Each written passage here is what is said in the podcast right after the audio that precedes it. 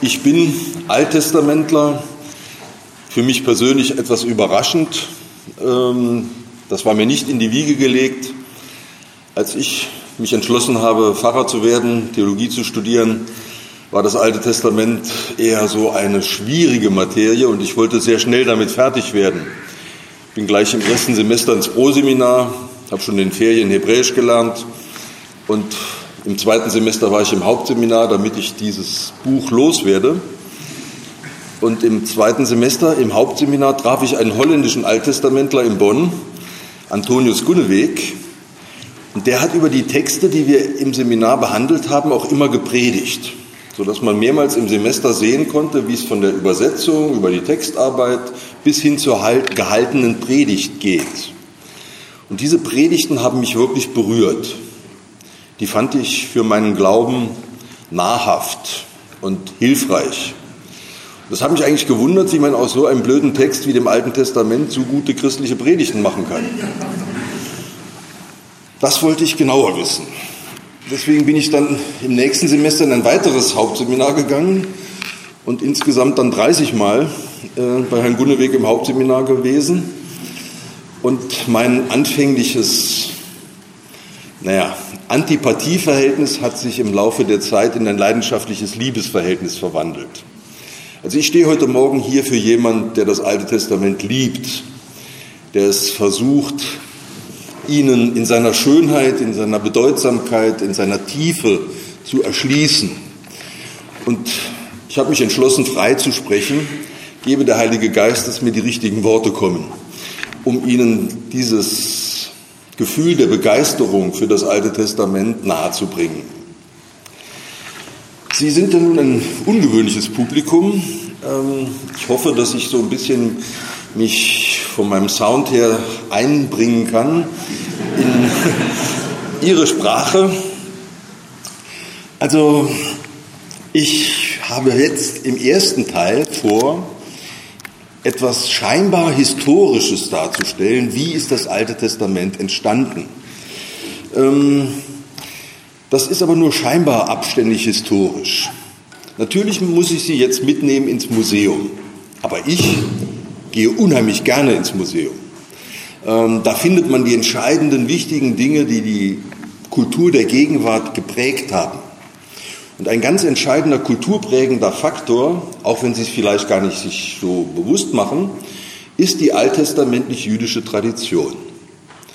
Das Alte Testament ist die heilige Schrift des Judentums und genau der gleiche Wortlaut, exakt dieselben Buchstaben sind heilige Schrift der Kirche. Das ist an sich schon ein Wunder. Ein Buch in zwei verschiedenen Religionen, die Heilige Schrift. Natürlich haben beide Religionen noch andere zusätzliche normative Texte. Im Judentum der Talmud, im Christentum das Neue Testament. Aber wir haben einen riesigen gemeinsamen Grundstock, das Alte Testament. Wie kommt es dazu? Wie ist es möglich, dass so etwas äh, überhaupt in der Welt der Religionen äh, sich ereignet? Nun muss ich Sie, wie gesagt, in den Brunnen der Vergangenheit hinabführen. Das Alte Testament erzählt, wie Sie wissen, von der Schöpfung. Und wenn man die Jahresangaben im Alten Testament zusammenzählt, ist das ungefähr 6750 Jahre her. Vor 6750 Jahren sprach Gott, es werde Licht und es ward Licht. Diese Zahlenangaben, würde ich mich für stark machen, sind nicht im Sinne einer naturwissenschaftlichen Aussage zu verstehen, sondern als Glaubensaussage. Es gibt einen Anfang. Diesen Anfang hat Gott gesetzt. Und indem Gott einen Anfang macht mit der Welt, einen Anfang macht mit den Menschen, setzt er Geschichte in Bewegung. Und das gilt auch, wenn man Darwinist ist. Gott setzt die Geschichte in Bewegung. Gott ist das leitende, das in dieser Welt wirkende Prinzip. Alles geht nach der Ordnung, die Gott vorgesehen hat. Und so erzählt dann das erste Buch der Bibel, die Genesis, wie sich aus diesem kleinen Anfang allmählich die ganze Welt entwickelt. Gott schafft den Menschen, Adam, ähm, dann sagt das Alte Testament, es ist nicht gut, dass Adam allein sei. Deswegen schafft Gott die Tiere. Denn die Tiere sollen ein Partner sein.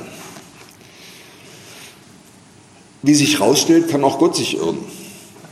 Denn die Tiere sind nicht so das Richtige für Adam. Er sieht, wie die Löwen und die Löwinnen sich so gut vertragen und er sieht, wie äh, die anderen Lebewesen so ihre Partner finden, aber so richtig für ihn ist nichts dabei.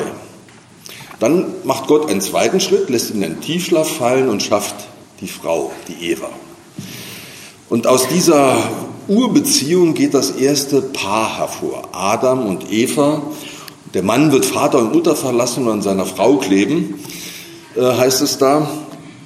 Ähm, man fragt sich natürlich, wer sind Vater und Mutter von Adam?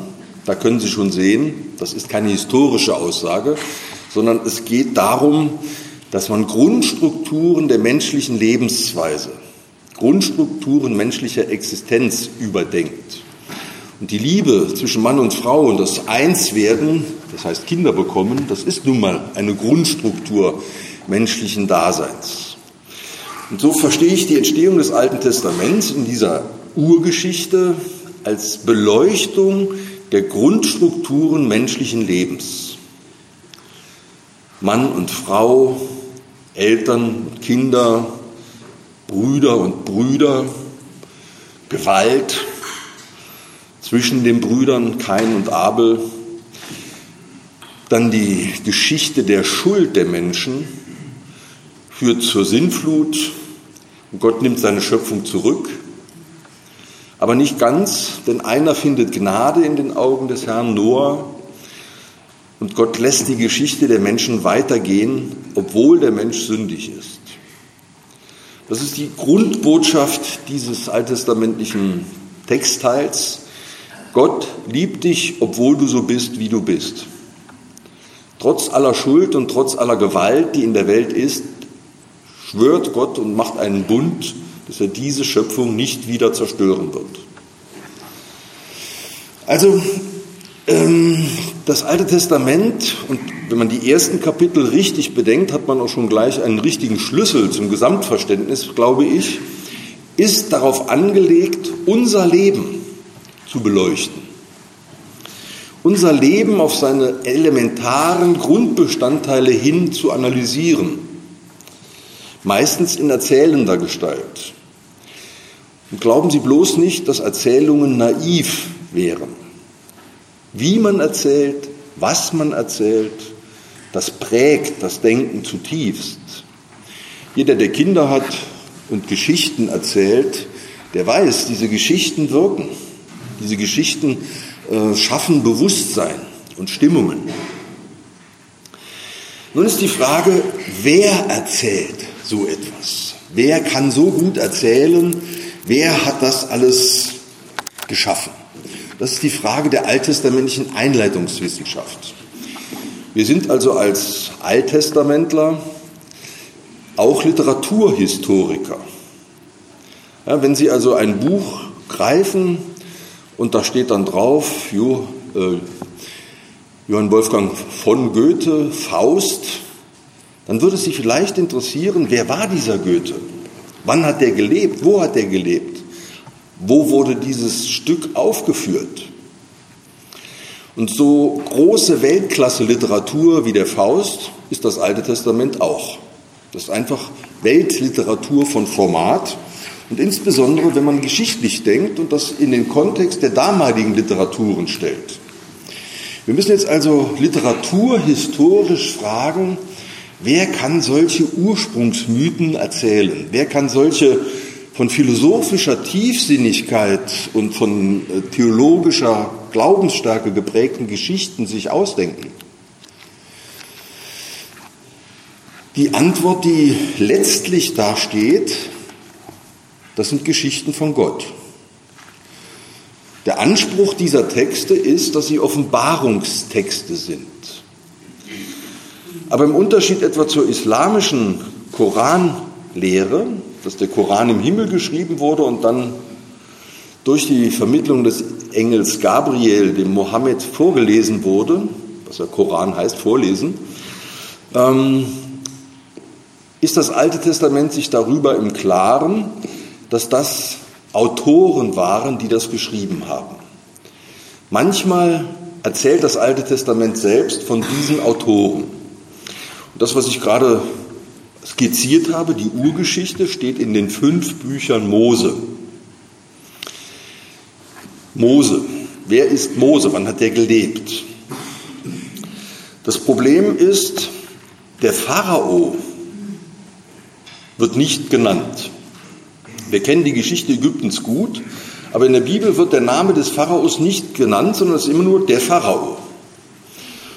Und jetzt muss man anfangen zu überlegen, welcher Pharao könnte das denn sein, der Pharao.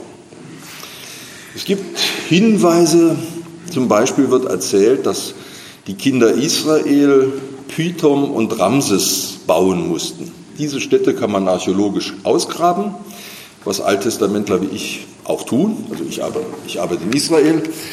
Aber durch Ausgrabungen hat man eben feststellen können, dass diese Städte im 13. Jahrhundert vor Christus gebaut wurden. Also spürt eine Spur nach äh, Ramses, und zwar nach Ramses II. Das ist der Pharao, der am längsten überhaupt regiert hat. Der hat von 1280 bis 1210 vor Christus regiert. Und das wäre ein guter Kandidat für die Zeit des Mose. Das ist die Spätbronzezeit.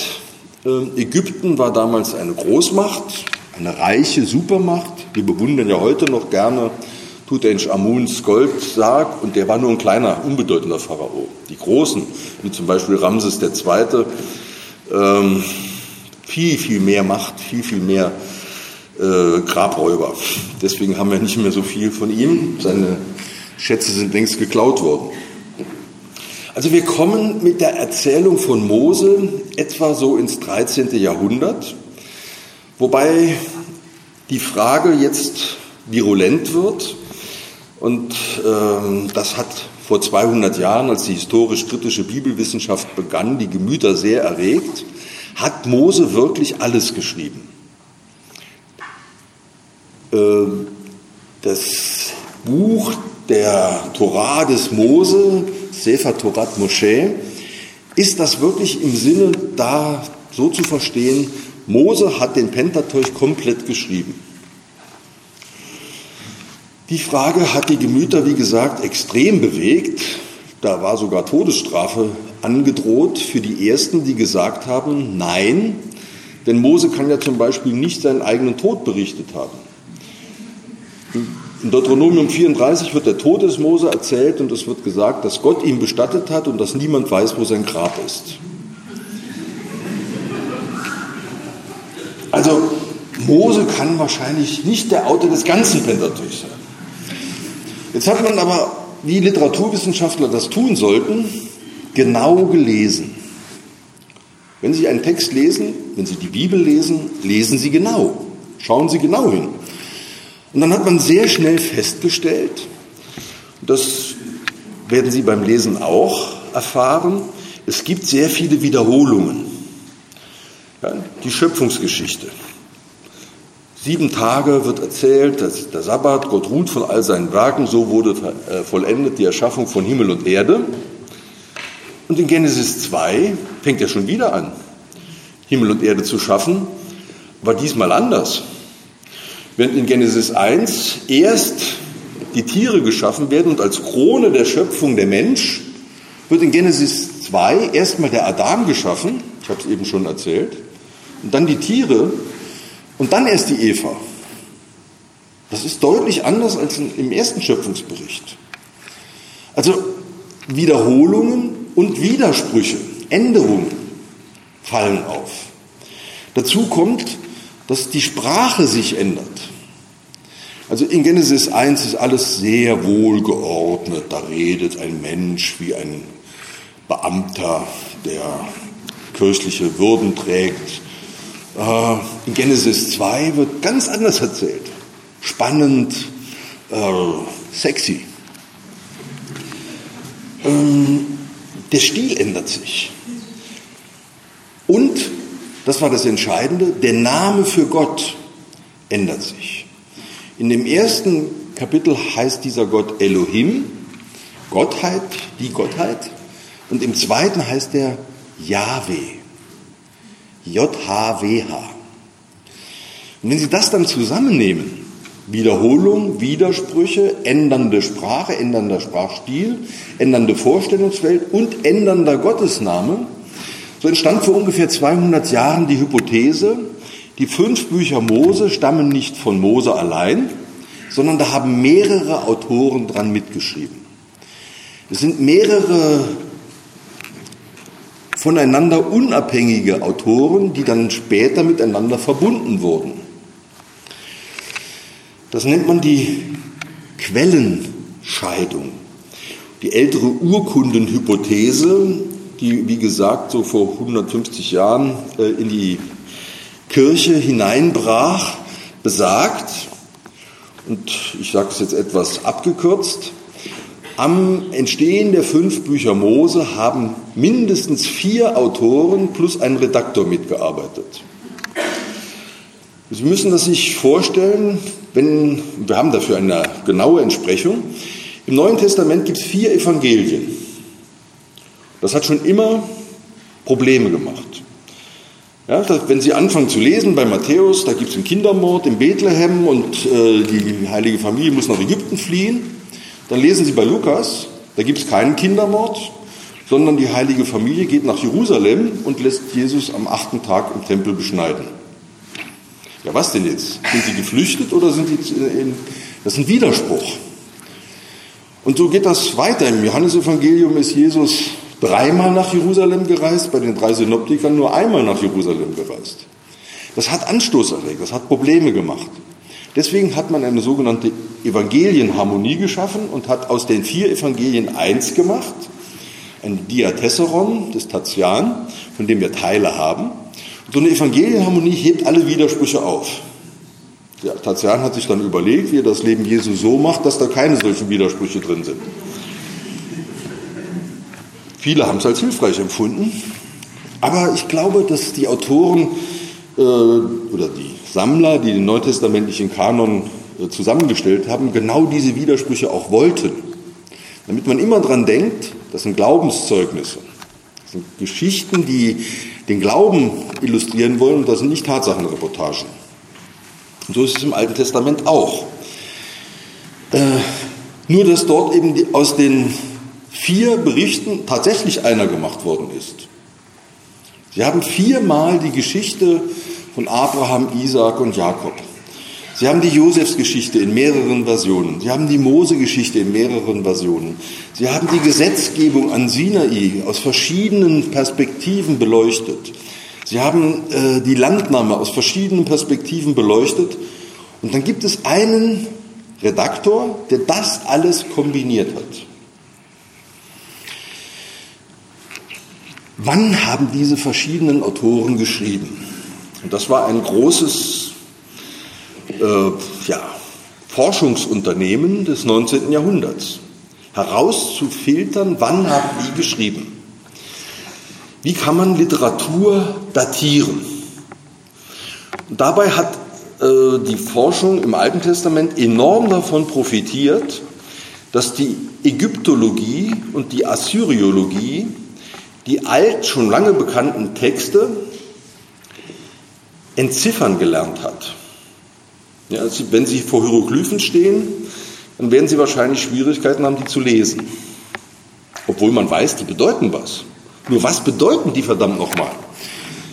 Und da gab es einen wunderbaren Fund, können Sie heute in London im Britischen Museum bewundern, die, einen äh, Stein von Rosette, der hatte denselben Text in drei Sprachen. Und glücklicherweise eine Sprache kannte man, die griechische. Man wusste jetzt, das ist der griechische Text, das können wir ja, altsprachliches Gymnasium. Ähm, und jetzt konnte man versuchen zu kombinieren, was bedeuten die Hieroglyphen. Und äh, die Keilschrifttexte. Und ungefähr um das Jahr 1900 sprudelten durch die Entdeckung der Assyriologie und der Ägyptologie die Kenntnisse dieser Literatur. Und das war toll. Zum Beispiel fand man den Namen Mose. Ja, also da gab es Amose, Tutmose, Pharaonen. Man wusste also jetzt, Mose ist ein gebräuchlicher Name aus Ägypten. In dieser Zeit, von der wir sprechen, da gab es das. Wir wussten jetzt, dass es in der Keilschriftliteratur Mythen gibt, Enumaelisch, Adramchasis, Gilgamesh, so hießen die da, in denen ganz ähnliche Stoffe erzählt werden wie im Alten Testament. Also ich gehe jetzt mal auf Tafel 11 des Gilgamesch-Epos und das ist ungefähr um das Jahr 1000 zu datieren, dieser Text, 1000 vor Christus. Da wird erzählt, dass die Götter die Menschen geschaffen hatten, weil sie zu faul waren zum Arbeiten. Die Götter brauchten die Menschen, damit die die Arbeit erledigen. Die Menschen haben sich aber enorm vermehrt. Ja, sie hatten immer eine Million und dann waren das zwei Millionen, dann waren das drei Millionen. Und diese Menschen waren so laut. Und so ein richtiger Gott, der braucht eine Siesta. Der braucht Mittagsschläfchen. Und es wird erzählt, dass die Götter sich gestört fühlten, weil die Menschen zu viel waren. Die Überbevölkerung der Erde hat die Ruhe der Götter gestört. Daraufhin haben die Götter beschlossen, das sind zu viele, wir vernichten sie. Wir schicken eine Sintflut. Die Götter machen also einen Plan, die Sintflut soll kommen. Allerdings äh, haben die Götter nicht so richtig bedacht, was da passiert. Sie haben also alle Menschen vernichtet und dann hatten sie Hunger, weil keiner mehr opfert. Und die altorientalischen Götter sind gefräßig. Und sie hatten wirklich Hunger. Da waren sie froh, dass ein Gott gepetzt hatte und einen Menschen heimlich in eine Arche geschafft hatte, den Utnapishtim. Dieser Utnapishtim hatte an Bord alle Tiere und alle Handwerker, alles Kulturwissen der Menschheit. Und als er wieder aus der Arche rauskam, hat er ein Opfer dargebracht. Die Götter waren heilfroh, dass es die Menschen noch gab und sie stürzten sich, so heißt es da, wie die Fliegen auf das Opfer nach der Sintflut.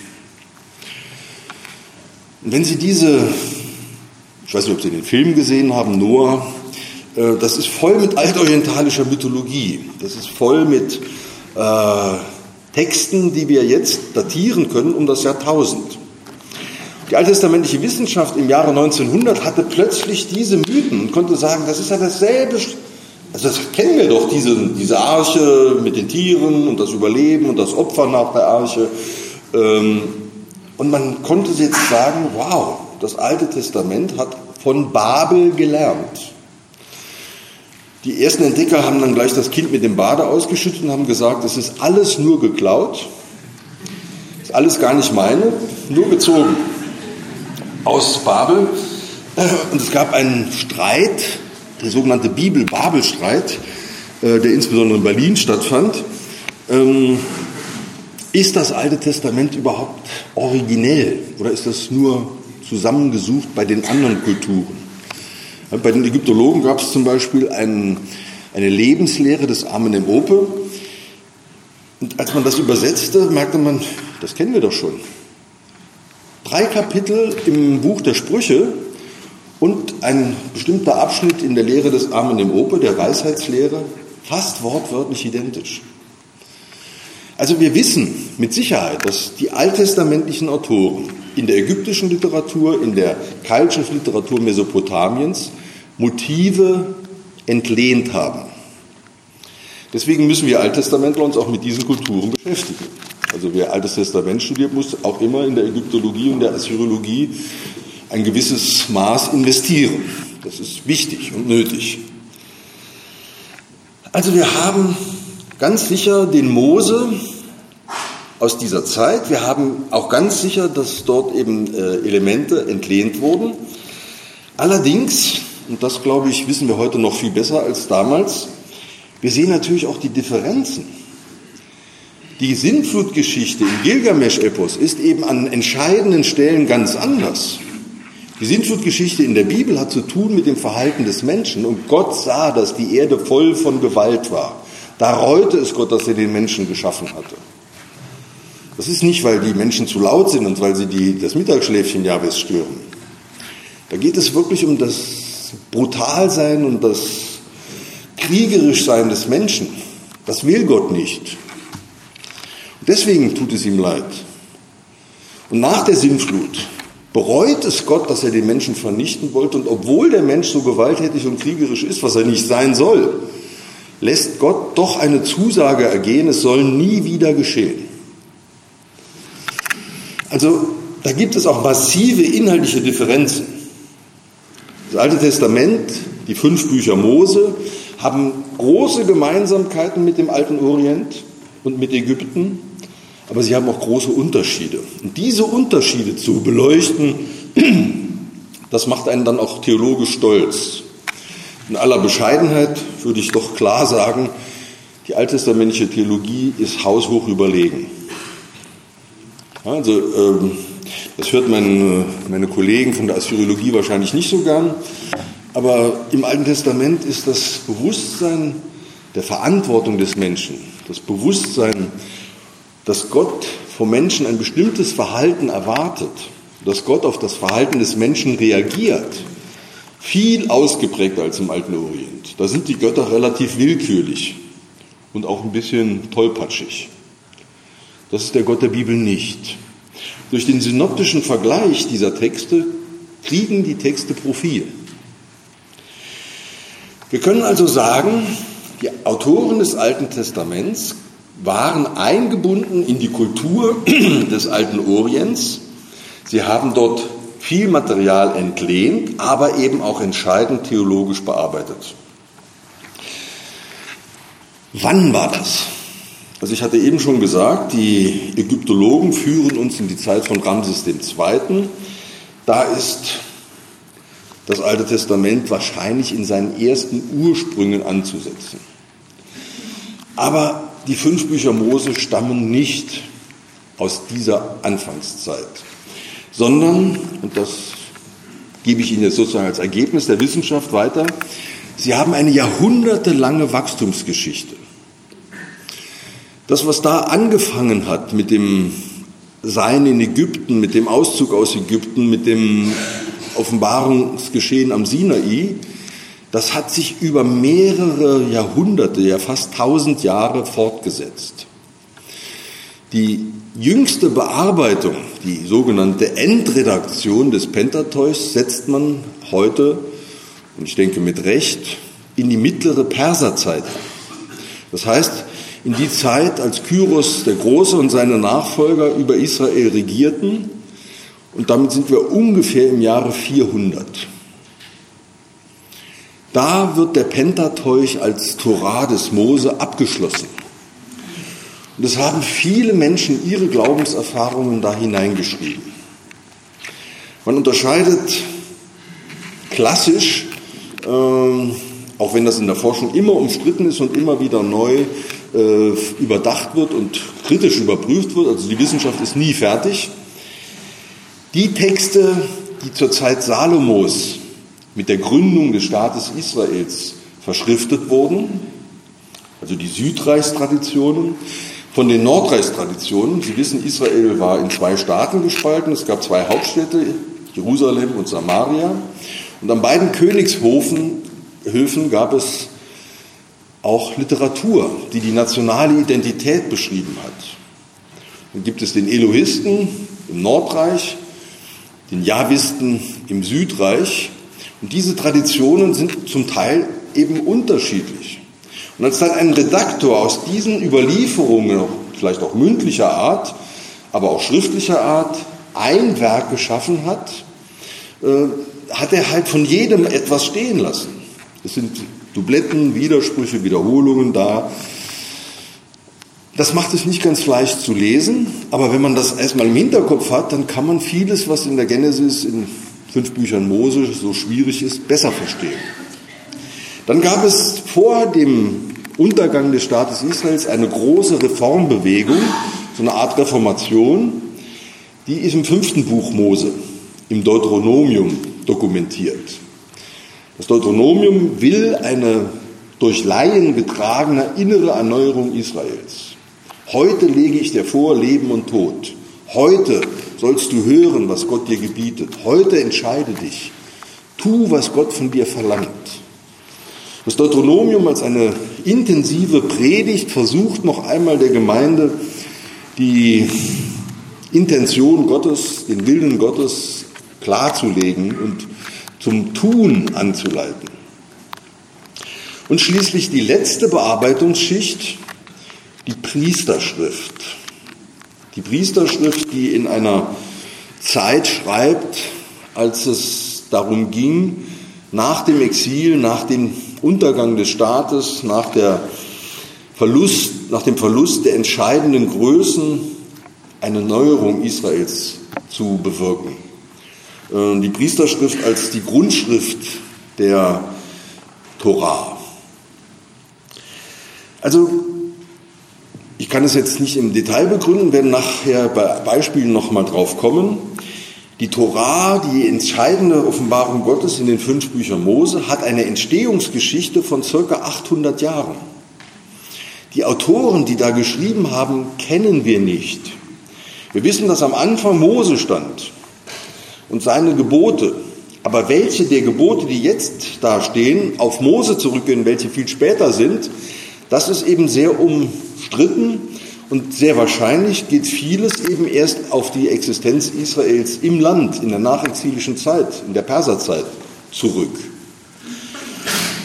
Ähm, in der Forschung unterscheidet man, wenn Sie jetzt Theologie studieren, Altes Testament, eher konservative äh, Alttestamentler, die eben davon ausgehen, dass es tatsächlich noch vorexilische Literatur gibt, dass es vorexilische äh, Zeugnisse gibt, also ich zum Beispiel, und eher sogenannte moderne Kollegen, die davon ausgehen, es ist alles viel später. Alles perserzeitlich, manche meinen sogar, es ist in der griechischen Epoche geschrieben. Ähm, also die Forschung ist keineswegs unisono. Ja, das, was ich Ihnen gerade versucht habe zu verdeutlichen, würde ein Kollege aus München oder aus Göttingen vielleicht ganz anders sehen.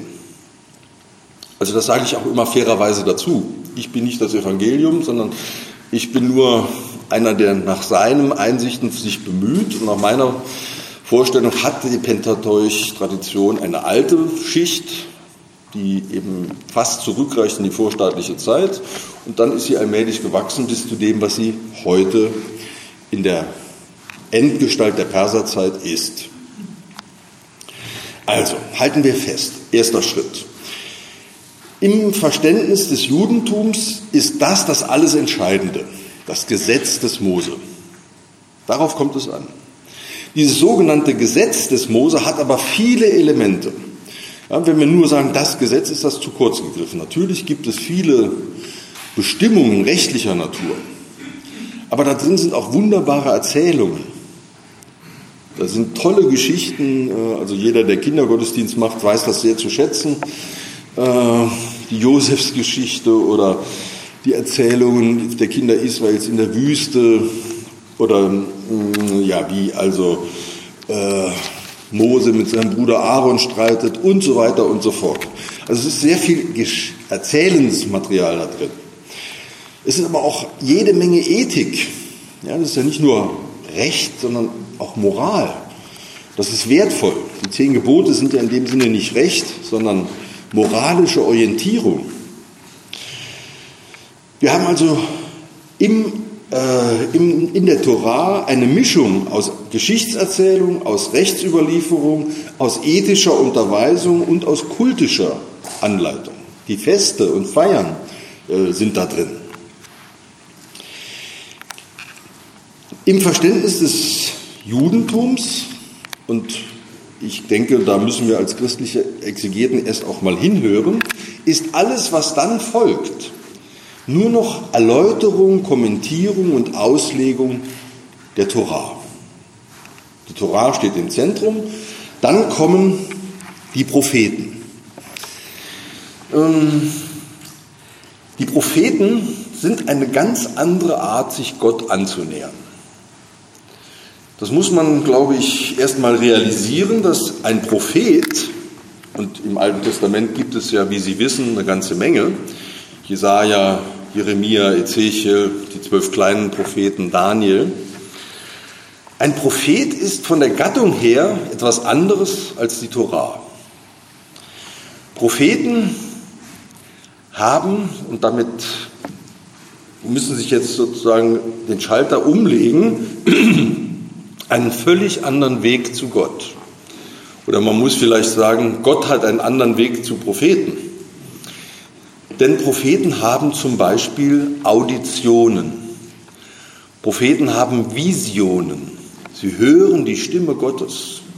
Sie sehen Gott. Gott spricht direkt und unmittelbar zu ihnen. Das ist etwas, was einem auch Angst und Bange machen kann. Ja, hier gar nicht weit weg, 500 Meter von hier, ist die psychiatrische Klinik Heidelberg. Und da sitzen auch Menschen, die Auditionen haben und die Visionen haben und die manchmal kataleptische Anfälle haben, die auf der Erde liegen und starren. Also wenn ein Psychologe auf das schaut, was die Propheten des Alten Testaments erlebt haben, dann sind die immer so ein bisschen verdächtig. Ja, unser, einer unserer großen Heidelberger, Karl Jaspers, war ja auch Psychotherapeut am Anfang und hat eine Arbeit geschrieben über die Psychopathologie des Propheten Ezechiel untersucht das Buch Ezechiel und stellt dann fest, dieser Ezechiel ist ein Schizophrener. Kommt zu dem Resultat, Ezechiel ist schizophren und hat dann diese komischen Erlebnisse, dass er in Jerusalem ist und dann ist er in Babylon bei den Exilierten und dann hat er die Gefühle, dass Gott ihn bei der Hand nimmt und dann so eine Art Teleporter, äh, äh, der ist dann äh, hunderte von Kilometern unterwegs. Ähm, also ich halte das für eine fundamentale Fehleinschätzung, weil Karl Jaspers eben kein Literaturhistoriker war und nicht verstanden hat, dass wir hier verschiedene geschichtlich gewachsene Texte vor uns haben. Er hat gedacht, das ist das seelische Erleben eines Menschen. Ähm, aber gleichwohl, man muss sich klar sein, Menschen, die Auditionen und Visionen haben, werden von ihrer Umwelt immer sehr kritisch beleuchtet. Ich weiß nicht, ob Sie persönlich das auch schon mal erlebt haben, dass Sie das Gefühl haben, jetzt spricht Gott zu mir. Dass Sie klar und deutlich das Gefühl hatten, so spricht der Herr zu mir. Die Propheten hatten das und sie waren Getriebene. Ja, ein Amos zum Beispiel, das ist der älteste Schriftprophet, der im Jahre 750, so Pi mal Daumen, in Bethel aufgetreten ist, der hatte von Gott direkt und unmittelbar gehört, das Ende kommt über diesen Staat Israel. Bahaketz alami Israel. Das Ende kommt, ist gerade dabei, über mein Volk zu kommen. Und er ist nach Bethel gegangen und hat gesagt, Gott hat mir gesagt, ihr werdet untergehen. Das in einer Zeit, in der also wirtschaftliche Prosperität und Blüte in Bethel herrschte. Dieser Prophet hat etwas gesehen, er hat etwas erfahren, er hat etwas gehört, was gegen den Zeitgeist verstößt. Jeder hat gesagt, was will der denn, dieser Prophet? Ähm, man hat ihn aus dem Land verwiesen, er wurde rausgeschmissen. Das Land kann deine Worte nicht ertragen. Propheten sind Verkündiger der Stimme, die sie selber hören. Und es ist ungewiss, ob diese Propheten wirklich das Wort Gottes sagen oder ob sie etwas sagen, was nur aus ihnen selbst herauskommt. Wir haben im Alten Testament einen großen Streit, wer ist wahrer Prophet und wer ist falscher Prophet. Sind das nur die Gebilde des eigenen Herzens, die sie da predigen, oder predigen sie wirklich Gottes Willen? Ähm, diese Reihe der Propheten hat viele Stimmen. Und jedes Prophetenbuch hat viele Stimmen in sich, genau wie der Pentateuch. Auch das Amos-Buch hat mehrere Wachstumsphasen, mehrere geschichtliche Fortschreibungen erlebt. Also wenn Sie heute ein Prophetenbuch aufschlagen, vielleicht am deutlichsten beim großen Propheten Jesaja, kriegen Sie auch wieder eine Wachstumsgeschichte. Der erste Jesaja um 700, der zweite Jesaja im Exil 550 vielleicht, der dritte Jesaja in der nachexilischen Wiederaufbauphase. Also im Buch Jesaja haben sie eine lange Geschichte des Glaubens dokumentiert mit verschiedensten Stimmen. Aber sie haben immer auch den Propheten Jesaja als Ursprung und als Ausgangspunkt dieser Buchwerdung. Ähm, lassen Sie mich ein paar Sätze zur Geschichte der Prophetie sagen.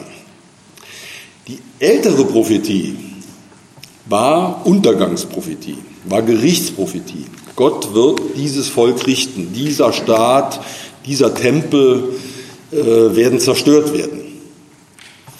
Ab dem Exil, nachdem das alles dann auch eingetroffen war, nachdem das genau so geschehen war, wie die Propheten es vorhergesagt hatten, so wie Micha gesagt hat, der Zion wird zum Fußballacker werden, so kam es auch,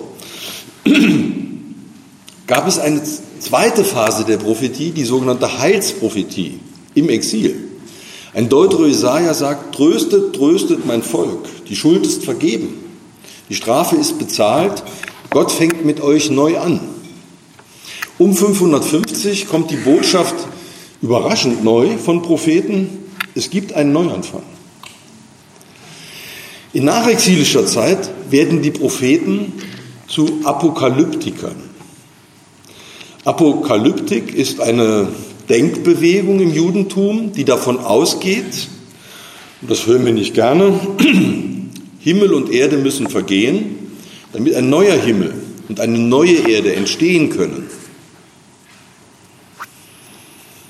Apokalyptik ist die Ansage des Weltuntergangs und die Hoffnung auf eine Neuschöpfung nach dieser Welt. In den jüngsten Schichten der Prophetenbüchern haben wir Visionen davon. Lesen Sie zum Beispiel Jesaja 25 bis 27, die Jesaja-Apokalypse. Da wird von diesem apokalyptischen Propheten, circa um 300, ein neuer Himmel und eine neue Erde geschaut. Der Tod wird nicht mehr sein und Gott wird abwischen alle Tränen. Ja, die Erwartung, dass es eine neue Schöpfung gibt, in der kein Tod mehr ist. Das ist etwas ganz anderes als der Prophet Amos, der im Bethel sagt, also eure Moral ist dermaßen unerträglich, Gott wird euch bestrafen. Die Apokalyptik am Ende der Prophetie erwartet ganz massive Neuanfänge, ganz entscheidende ähm, Veränderungen der gesamten Erde. Ein neuer Himmel und eine neue Erde. Ein schönes Bild dafür ist der Tierfriede. Der Löwe wird Gras fressen. Ein Löwe, der Gras frisst, ist ja kein Löwe mehr. Und äh, der Wolf wird mit dem Lamm zusammenliegen. Das sind bildliche Veranschaulichungen für diese Hoffnung der Apokalyptik. Die Welt wird fundamental verändert werden. Also die Geschichte der Prophetie erstreckt sich genau wie die Wachstumsgeschichte des Pentateuchs über mehrere Jahrhunderte. Von 750 Amos bis zur Jesaja-Apokalypse, das sind 500 Jahre ungefähr. Und viele Stimmen kennen wir nicht. Da steht immer Jesaja drüber, aber es sind viele Stimmen da versammelt.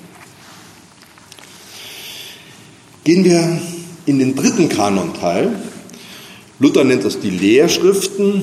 In der hebräischen Überschrift sind das einfach die Ketuvim, die Schriften. Diese Schriften sind sehr unterschiedlich strukturiert und sie haben sehr unterschiedliche Wege zu Gott.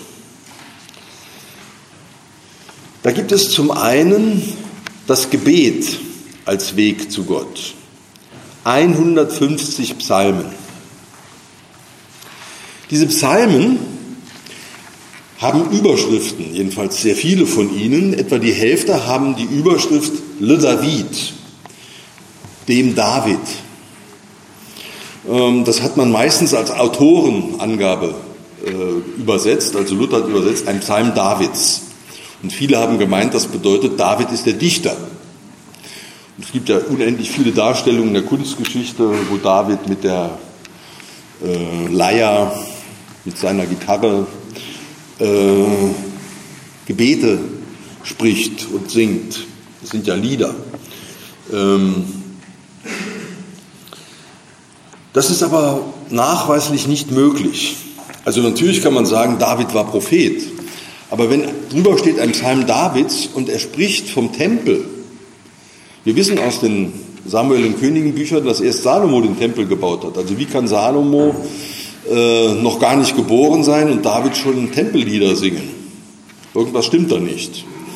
Oder wenn ein Psalm Davids davon spricht, dass die Völker in Israel einbrechen und den Tempel zerstören, dann hat er ja, versuchen jedenfalls manche zu sagen, schon 500 Jahre in die Zukunft geschaut.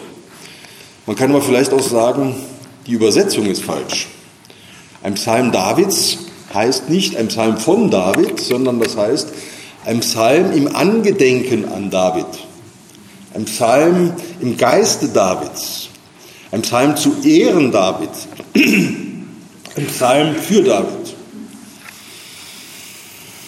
Ähm, also das, was wir schon gelernt haben bei der Torah und bei den Propheten, gilt auch für die Psalmen. Sie haben eine lange Wachstumsgeschichte. Man soll nicht meinen, dass alle Psalmen aus dem Jahrtausend stammen oder aus dem 9. Jahrhundert, sondern Viele Psalmen spiegeln die ganze Glaubensgeschichte Israels. Und nach meiner eigenen Einsicht, also ich habe einen Psalmenkommentar geschrieben und mich dafür stark gemacht, dass der Psalter das jüngste Buch des Alten Testaments ist. In seiner Endgestalt um 100 vor Christus. Und es ist kein Wunder, dass die Frömmigkeit der Psalmen so nah bei der Frömmigkeit des Neuen Testaments ist. Die gehören auch zeitlich eng zusammen. Aber ich sage Ihnen fairerweise wie immer, dass das eine Sondermeinung von mir ist. Ja, also äh, viele Kollegen halten die Psalmen für älter. Mit meiner Spätdatierung der Psalmen ähm, stehe ich ein bisschen in der Kritik oder sehr in der Kritik. Aber ich habe recht, da bin ich ganz. also ich glaube, das äh, kann ich schon aufzeigen, dass. Äh,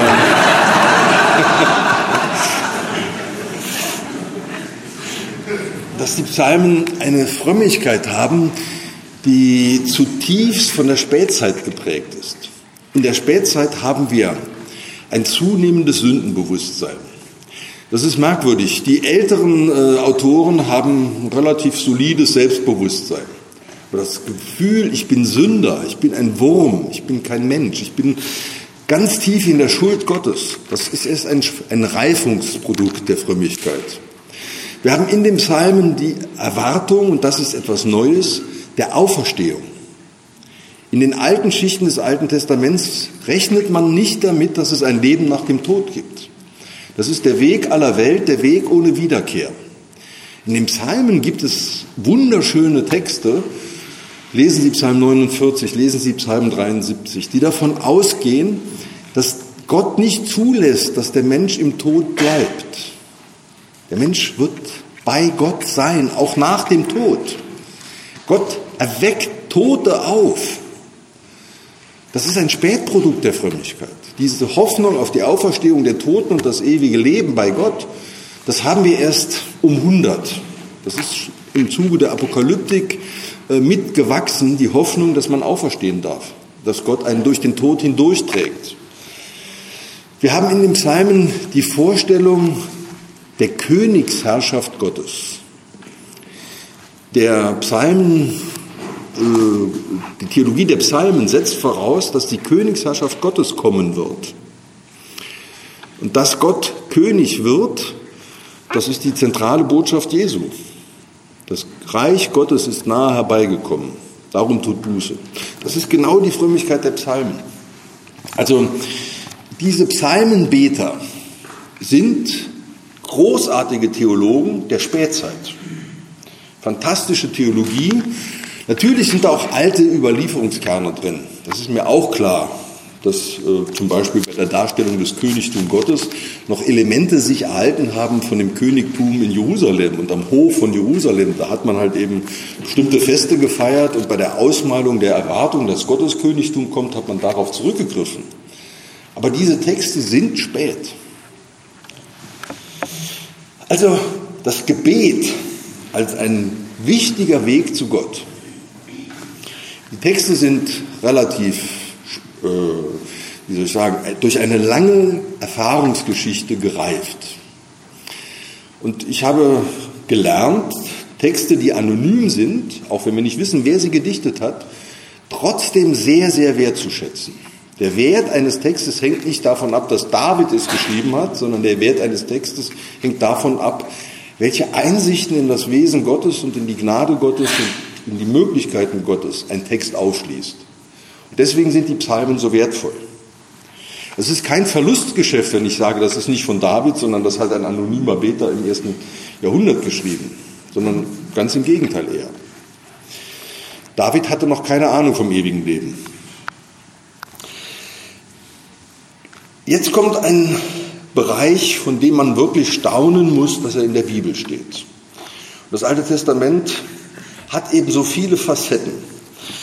Denn es gibt, wir haben jetzt die Geschichte, das Recht, die Ethik, wir haben die Feste und die kultischen Handlungen, wir haben die Prophetie, wir haben das Gebet als Weg zu Gott, aber es gibt noch ganz andere Wege zu Gott, nämlich die Vernunft.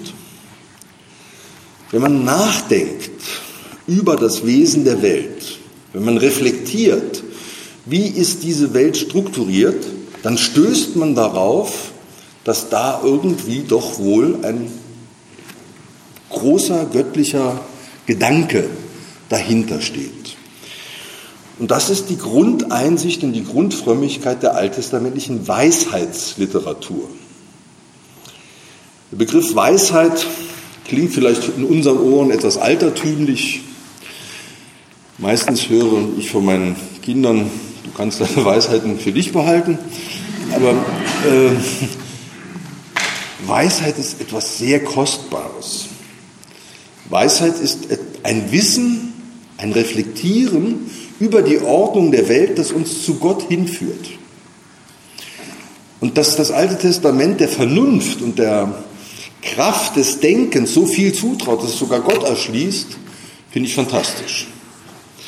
Wenn Sie also Sprüche lesen, also die Sprüche Salomos sind da die Hauptsammlung, ähm, entsprechend in der katholischen Bibel, die ein bisschen größer ist, da gibt es noch den Jesus Sirach und seine Sprüche, ähm, da werden sie hin angeleitet, geh hin in die Welt und schau sie dir an.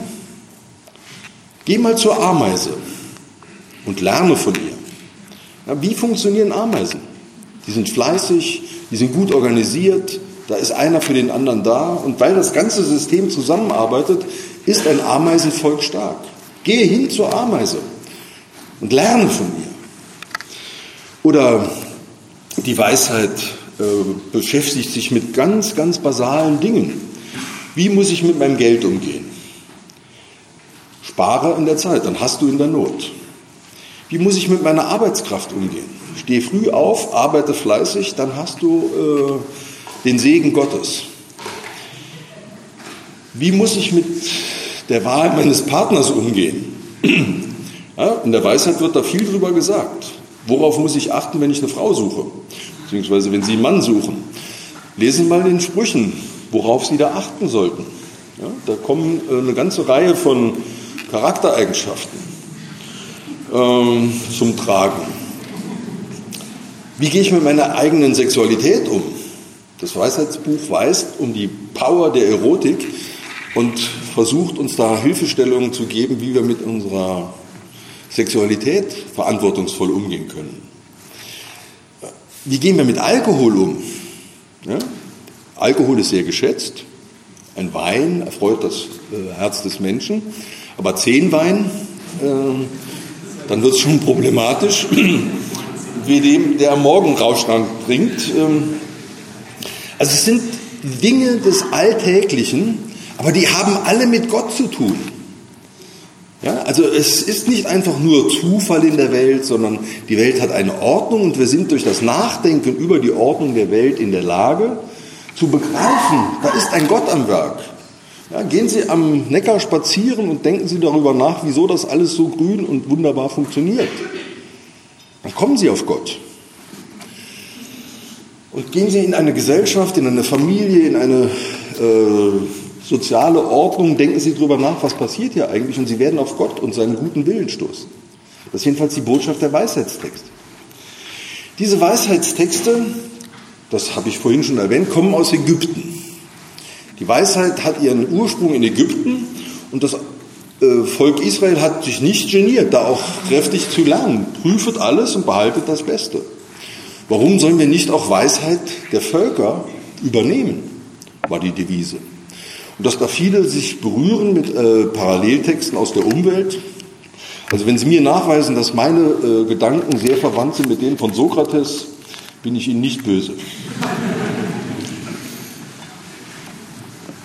Also die Weisheitstexte. Jetzt kommt aber noch ein, ein Phänomen im Alten Testament, das mir geradezu Ehrfurcht gebietet, nämlich die sogenannte Krise der Weisheit, die Skepsis. Es gibt zwei Bücher im Alten Testament, die sind geradezu unheimliche Bestandteile des Kanons. Das ist das Buch Hiob und das ist das Buch Prediger Salomo. Diese Bücher in den Schriften des Alten Testaments gesammelt stammen auch aus persischer Zeit und das Buch Kohelet sogar ganz sicher aus der griechischen Epoche, als Alexander der Große in Israel einmarschiert ist und seine Nachfolger, die Diadochen, dieses Land beherrscht haben. Da kam es zur sogenannten Krise der Weisheit. Und das ist nun etwas, was mich persönlich auch zum Theologiestudium motiviert hat. Ähm, diese Frage hat mich immer umgetrieben. Wie kann Gott es zulassen, der liebende Vater, dass es so viel Elend in der Welt gibt? Die sogenannte Theodizee-Frage. Wie geht das zusammen, die Gerechtigkeit Gottes und die Liebe Gottes? Und dieser Frage stellen sich diese Bücher. Ja, und das ist in der Sammlung der Heiligen Schriften äh, aufgenommen worden, was ich schon erstaunlich finde. Wenn Sie das mal ein bisschen reflektieren, was sagt das Hiob-Buch? Ich nehme an, das Hiob-Buch ist Ihnen vertraut, es ist auch ein großes Stück Weltliteratur. Da tritt ein Mensch vor unsere Augen, von dem Gott selber sagt, er ist vollkommen. Ein wunderbarer Mann. Er hat sieben Söhne und drei Töchter, er hat ein sehr gutes Leben, er ist ein Gerechter, ist ein Mensch, wie wir im Laufe des Hiob-Buches erfahren, der seinen Reichtum nutzt, um anderen zu helfen. Hiob 29, wunderbare Sätze. Ich war Auge für den Blinden, ich war Fuß für den Lahmen. Also er hat behinderte Menschen gesehen, er hat sich selbst zum Auge des Blinden gemacht und hat äh, Hinkenden äh, seine Füße zur Verfügung gestellt. Es kam kein Wanderer zu ihm, der hungrig das Haus verlassen hätte, kein Frierender, der nicht ein Kleid bekommen hätte. Hiob war ein diakonisches Werk. Und dieser Hiob muss plötzlich erfahren, dass sein Besitz geraubt wird, dass seine Kinder bei einem großen Unglücksfall ums Leben kommen. Und er steht vor den Ruinen seines Lebens. Und was sagt er? Der Herr hat es gegeben, der Herr hat es genommen, gelobt sei der Name des Herrn. Ob ich das am Sarg von zehn Kindern sagen könnte, ich weiß es nicht. Also Hiob wird damit konfrontiert, dass er nichts getan hat, das ihm das erklärt und trotzdem unglaubliches Leid. Und damit nicht genug. Er wird auch noch krank. Er bekommt eine Krankheit, wir wissen leider nur, dass das Aussatz heißt, also was genau das ist. Möglicherweise ist es äh, Lepra, aber das ist nicht ganz sicher. Er bekommt eine furchtbare Krankheit. Er kratzt sich und sitzt im Dreck und äh, er sagt, haben wir Gutes aus Gottes Hand empfangen, sollen wir dann nicht auch das Böse aus Gottes Hand nehmen? Also eine ganz tiefe Ergebung in das, was Gott ihm schenkt oder eben nimmt. Aber Hiob hat eine Frau. Und Hiobs Frau sagt, wie kannst du das alles hinnehmen? Bist du immer noch in deiner Frömmigkeit? Wie kannst du das aushalten? Und in der griechischen Version des Hiob-Buches spricht sie einen Klagepsalm. Sie klagt darüber, ich habe zehn Schwangerschaften durchgestanden, ich habe zehnmal ein Kind geboren, jetzt sind sie alle tot. Wie kann Gott das tun? Ich habe satt zu leben, ich will sterben, ich schaue auf den Sonnenuntergang, ich hoffe auf den Untergang der Sonne. Und Hiob ist sehr sauer auf seine Frau und sagt, du redest wie die Törinnen reden und verbietet ihr sozusagen die Klage. Was Hiob nicht weiß, was aber wir als Leser des Hiob-Buchs wissen, es gibt eine Wette im Himmel. Gott testet Hiob. Und er hat mit dem Satan eine Wette laufen. Dieser Hiob hat so einen Glauben, der ist unendlich belastbar. Du kannst den quälen, aber er wird fromm bleiben. Er wird fromm bleiben. Und Satan hat gesagt, nein, du hast ihn sein ganzes Leben lang so gut behandelt, Gott. Der ist natürlich nur fromm, weil es ihm so gut geht. Glaubst du, der wird dir auch umsonst dienen? Also ohne Lohn? Ein fromm sein, ohne belohnt werden, das gibt es doch gar nicht. Und jetzt kommt dieses theologische Experiment, und wir sind die Zeugen davon. Wie reagiert Hiob angesichts des unendlichen Leidens? Hält er das durch? Und in Kapitel 3 hält er nicht durch. Hiob fängt an, wie seine Frau zu klagen und zu fluchen. Er verflucht den Tag seiner Geburt.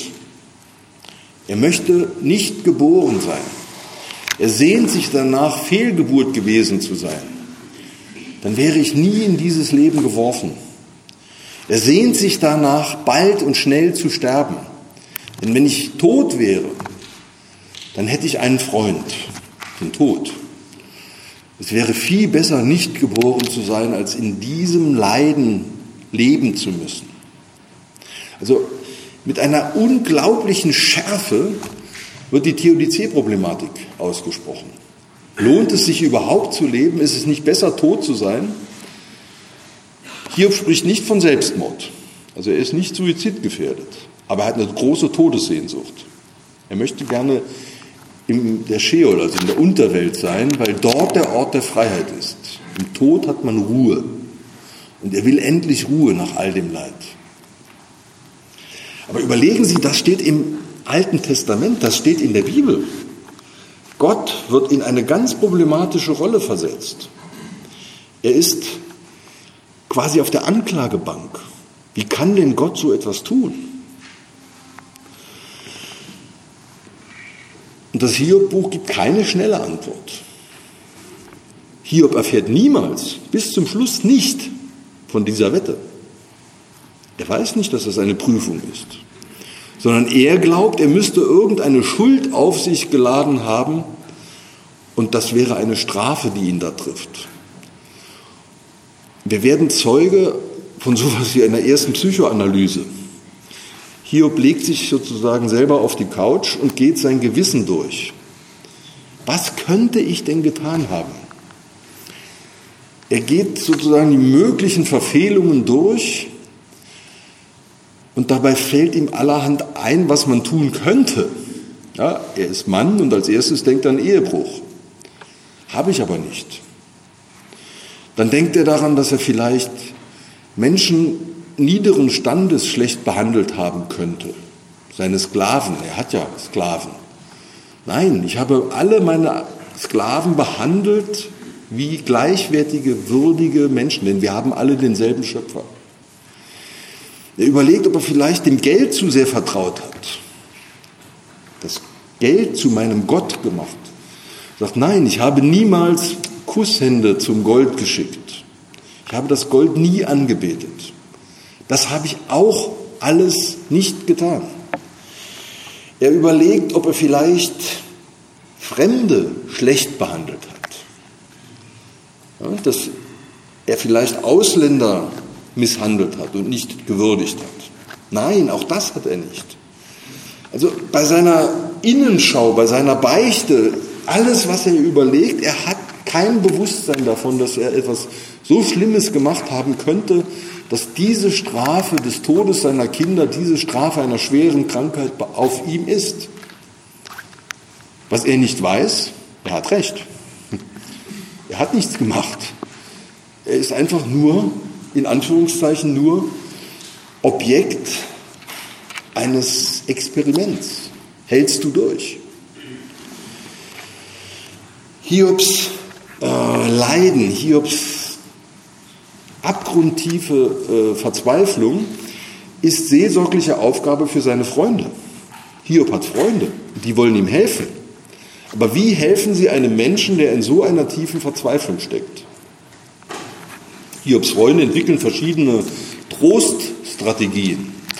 Zum Beispiel sagen sie ihm, Hiob, hab Vertrauen. Das wird enden, dieses Leiden. Dieses Leiden wird aufhören. Das ist nicht das letzte Wort. Bete zu Gott. Er wird dir helfen. Aber Hiob betet nicht zu Gott, sondern er schimpft zu Gott. Kannst du mir das antun? Oder die Freunde sagen, äh, Hiob, du musst verstehen, das Leiden ist eine Erziehungsmaßnahme Gottes. Gott will dich erziehen. Der Mensch, der nicht auch Leiden durchleben muss, der wird gar kein wertvoller Mensch, weil er nicht mal leiden musste. Wenn man sozusagen glatt wie ein Zäpfchen durchs Leben schlüpft, dann wird man kein wertvoller Mensch. Nur durch Leiden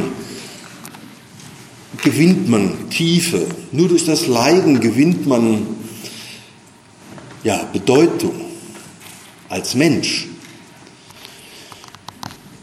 Also ich denke, die Freunde sind gar nicht schlecht. Sie haben meistens in der Hiob-Forschung schlechte Presse, aber äh, viel Schlaueres wüsste ich auch nicht zu sagen. Und als ich, ich war sechseinhalb Jahre auch Krankenhausfahrer und äh, ich fand diese Worte der Freunde, bete zu Gott, vertraue darauf, dass das hier nicht das Letzte ist. Das Ende wird gut und wenn es noch nicht gut ist, dann ist noch nicht das Ende. Ähm, und vielleicht hat das Leiden, das jetzt so vollkommen sinnlos erscheint, aufs Ganze deines Lebens doch eine Bedeutung. Also so dumm ist das nicht. Das Hiob-Buch geht überraschend aus. Das muss man schon sagen, denn am Ende wird überhaupt nicht klar, äh, warum Hiob gelitten hat. Hiob erfährt es, wie gesagt, nicht, sondern Gott erscheint Hiob und redet mit ihm aus dem Wettersturm. Und die Beregnung mit Gott, das direkte Angeredetsein durch Gott, das Bewusstsein, der Schöpfer des Himmels und der Erde redet zu mir, das bringt Hiob zum Schweigen. Er sieht ein, dass in dieser großen Schöpfung Gottes er glücklich sein darf, dass Gott mit ihm redet und er widerruft seinen Fluch. Er widerruft die Verfluchung des Lebens. Er widerruft die Anklage Gottes. Und daraufhin bekommt er alles doppelt wieder. Der Hiobschluss macht unheimlich Mut. Wer durchhält bis ans Ende, bekommt doppelt zurück. Und am Ende kommen noch die Nachbarn und Freunde und die reden mit Hiob immer wieder über all das Unglück. Finde ich auch einen wichtigen Zug am Hiob-Buch, dass man über das, was man an Schlechtem erlebt hat, auch immer wieder reden soll und darf. Hiobs Freunde sind dafür ein Beispiel. Also, wir haben ein Buch, das die Frage nach der Theodizee radikal stellt und bis an den Rand der Häresie. Ja, das Hiob-Buch ist eine Provokation. Und die, die den Kanon komponiert haben, haben gesagt, das brauchen wir auch. Dieses kritische Durchdenken der Theodizee-Problematik gehört zum Glauben dazu. Deswegen kommt das Hiob-Buch in die Sammlung der Heiligen Schriften. Ein noch unheimlicherer Gast ist der Prediger Salomo. Der ist sozusagen die Krise der Krise. Dieser Kohelet, der Prediger, wir datieren ihn so um 250 vor Christus, der ist davon überzeugt, es ist alles eitel und Haschen nach Wind. Warum kommt er zu so einer negativen Einschätzung des Lebens. Es ist alles vergeblich. Vanitas vanitatum, die Eitelkeit der Eitelkeiten. Warum? Seine Sicht ist so, Gott hat zwar alles schön gemacht zu seiner Zeit, alles hat seine Zeit. Nur leider wissen wir die Zeit nicht. Wir Menschen bemühen uns, aber wir verfehlen dauernd die Zeit. Der Prediger lehrt, dass wir dann reden, wenn wir schweigen sollten. Und wenn wir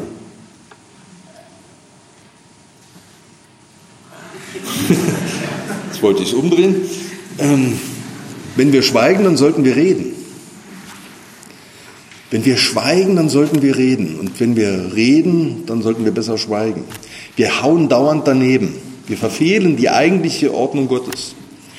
Aber das ist das Problem. Die Ordnung Gottes, die uns zugedachte Zeit, die erkennen wir nicht.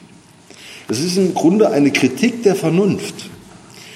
Also das ist so ein Protokant. Äh, Kohelet. Das, was menschliche Vernunft zu leisten vermag, sie kann so viel ist letztlich doch nicht ausreichend. Unsere Vernunft ist doch begrenzt und wir scheitern bei dem Versuch, den Willen Gottes zu durchschauen. Deswegen ist der Prediger Salomo sehr demütig. Manche sagen, er ist Atheist. Manche sagen, er ist Zyniker. Das glaube ich nicht. Ich glaube, er ist Realist. Wie oft wir im Leben scheitern, wie oft wir bei dem Versuch, Gottes Willen zu tun, daneben greifen, das macht der Prediger uns sehr bewusst. Und trotzdem verzweifelt dieser Mann nicht, sondern sein Motto, Carpe Diem, nutze den Tag oder anders formuliert, das, was Gott dir schenkt, das nimm dankbar an.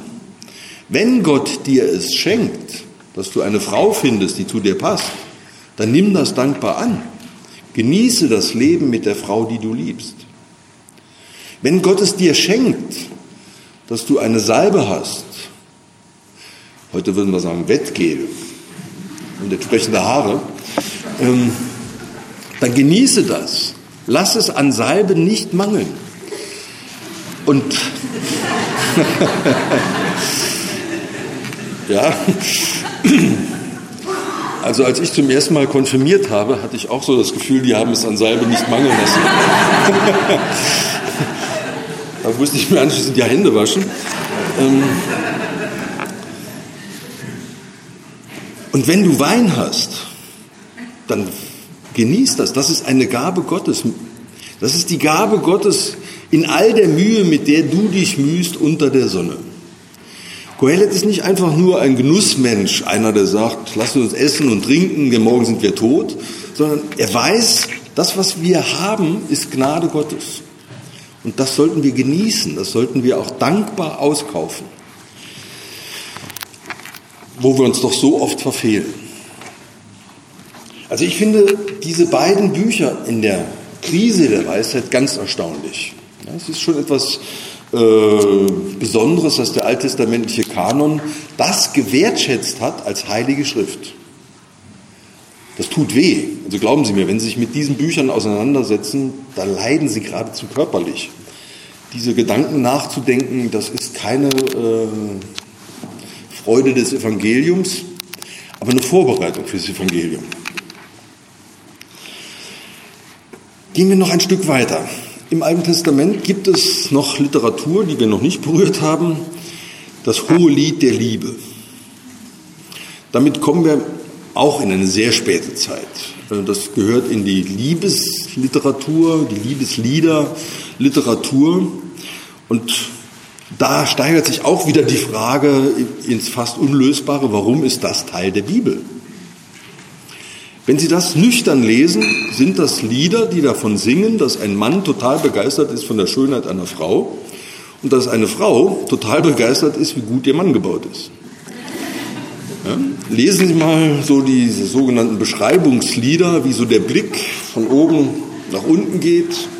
Ja, da ist von der Schönheit der Haare, der Zähne, der Brüste, äh, der Taille, der Schenkel die Rede. auf beide Seiten. Also sowohl die Mann-Perspektive als auch die Frau-Perspektive wird gründlich ausgefaltet. Was macht das im Kanon? Es gibt Ausleger, die sagen, das sind Lieder aus dem Rotlichtmilieu. Und äh, Rabbi Akiba sagt, wer das hohe Lied in der Kneipe singt, der wird nicht Anteil haben am kommenden Reich Gottes. Also offenbar wurden die da auch gesungen, sonst hätte der Rabbi es ja nicht verboten. Ähm, das sind sehr erotische Lieder. Was haben die mit der biblischen Tradition zu tun? Meine Antwort darauf ist differenziert. Also ich glaube zum einen, dass der weise Mensch wissen sollte, dass Liebe und Erotik zum Leben gehören. Wer das verleugnet und denkt, das spielt keine Rolle und das hat mit Gott nichts zu tun, der verkennt sowohl Gott als auch das Leben. Liebe, Zärtlichkeit, Erotik sind wichtig. Und das sagt das Alte Testament, indem es das hohe Lied in den Kanon aufnimmt. Aber Liebe und Erotik sind eben nicht platt. Da geht es nicht nur um guten Sex, da geht es auch darum, dass man im Erleben von Erotik Gott erfahren kann. Gott ist die Liebe. Und wer in der Liebe bleibt, der bleibt in Gott und Gott in ihm. Und zwar jetzt nicht mit Agapan, also dem griechischen Wort für äh, platonische Liebe, sondern mit Erotan. Im Alten Testament haben wir die Überzeugung im Buch äh, des der, des Hohelieds der Liebe, dass man in der Liebe die Menschen füreinander empfinden, etwas vom Wesen Gottes begreift. Und in der Auslegung dieses Liedes wird das gerne so interpretiert, dass die Frau Israel ist und der Mann Gott. Es geht um die Liebe zwischen Gott und seinem Volk. Oder in der christlichen Auslegung, die Frau ist die Seele und der Mann ist Jesus Christus. Christus liebt die Seele und die Liebe lebt, liebt Christus. Also die sogenannte allegorische Interpretation. Es war in der Forschung äh, sehr verpönt und eigentlich äh, unmöglich, aber ich glaube, da steckt schon ein Stück Wahrheit drin. Auch ein Stück Wahrheit über die Erotik. Erotik ist eben nicht nur platt, sondern sie hat richtig gesehen Tiefgang, ähm, bringt in Beziehung zu Gott. Noch ein letzter Punkt. Ein Weg zu Gott besteht auch darin, dass ich von anderen ihre Religion lerne. Das klingt jetzt sehr verblüffend, weil im Alten Testament offiziell die anderen sehr kritisch gesehen werden. Die anderen sind die Fremden und die haben fremde Götter, die haben andere Götter und die wollen wir gar nicht kennenlernen. Aber wenn man genauer hinschaut, dann sieht man, in wie hohem Maße das Alte Testament auch äh, die Frömmigkeit der anderen rezipiert hat.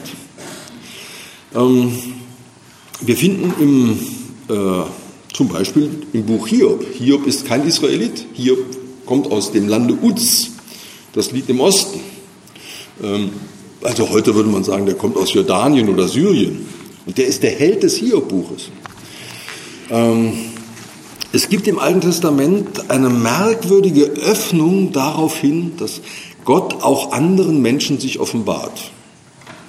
Dieses Bewusstsein, dass in der äh, äh, Offenbarung Gott auch merkwürdige Wege geht, steht am Schluss der hebräischen Bibel. Wenn Sie die letzten Worte der Biblia Hebraica, die ist ein bisschen anders angeordnet als die Lutherbibel, lesen, da spricht der Perserkönig Kyros, der König von Persien.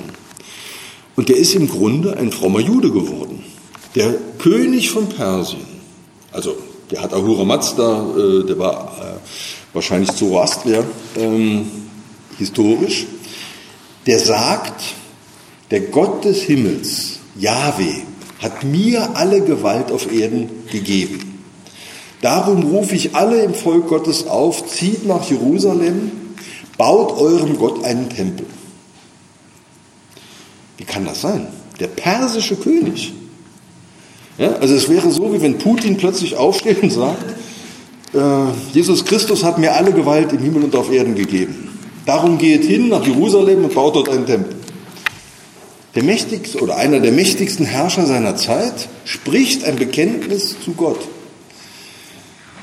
Ich finde das total faszinierend und das begeistert mich irgendwo auch, dass das Alte Testament weiß, auch die anderen Völker haben Gotteserkenntnis.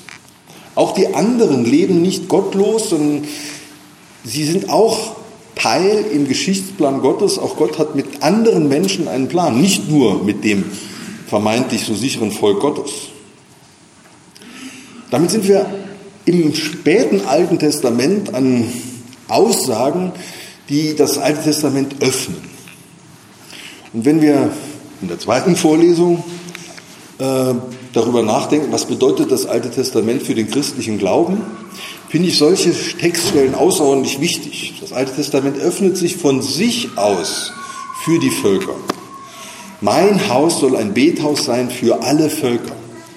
Mein Haus in Jerusalem, das Haus, wo Jahwe verehrt wird, ist da auch für Menschen von außerhalb Israels. Also das Alte Testament weiß in äh, vielen Textpassagen auch um die Frömmigkeit von Nicht-Israeliten. Das ist unsere Chance. Ich darf abschließen und zusammenfassen. Ich habe Ihnen versucht zu zeigen, dass wir im Alten Testament eine Geschichte von fast 1000 Jahren Literatur haben. Das meiste, was im Alten Testament äh, geschrieben wird, ist von anonymen Autoren. Wir wissen nicht, wie sie heißen. Ja, auch wenn da drüber steht, fünf Bücher Mose, das meiste ist nicht von Mose. Ähm, wir haben im Alten Testament anonyme Traditionsliteratur vor uns, die das Wachsen des Glaubens dokumentiert. Der Glaube war nicht am Anfang so wie am Ende. Das, was wir aus den ältesten Texten erfahren, das ist sehr konzentriert auf Staat, auf Tempel, auf diese Welt. Das, was wir in den jüngeren Texten erfahren, das hat auch die Dimension der persönlichen Frömmigkeit, die Dimension des ewigen Lebens, die Hoffnung auf einen neuen Himmel und auf eine neue Erde. Es ist sehr weit und offen für die Erfahrungen des, der anderen. Es integriert auch die Kraft des philosophischen Nachdenkens, die Kraft der Erotik, die Kraft des Gebets als Wege zu Gott. Ähm, also dieser alttestamentliche Kanon, dieses Alte Testament, das über tausend Jahre entstanden ist, hat einen faszinierenden Reichtum an Perspektiven. Wer Theologie des Alten Testaments betreibt, wird in verschiedene Bereiche unseres Lebens geschickt, in die Geschichte, in die Feste und Feiern, in den Kult, in das Recht, in die Ethik, in die prophetischen Erfahrungen, in die weisheitliche Reflexion, in das Gebetsleben, in das Liebesleben, in, das, äh, in die internationale Begegnung mit der Frömmigkeit anderer Menschen. Ich bin jedenfalls der Überzeugung, dass wir im Alten Testament sehr viel haben, was unseren Glauben reich macht und fördert.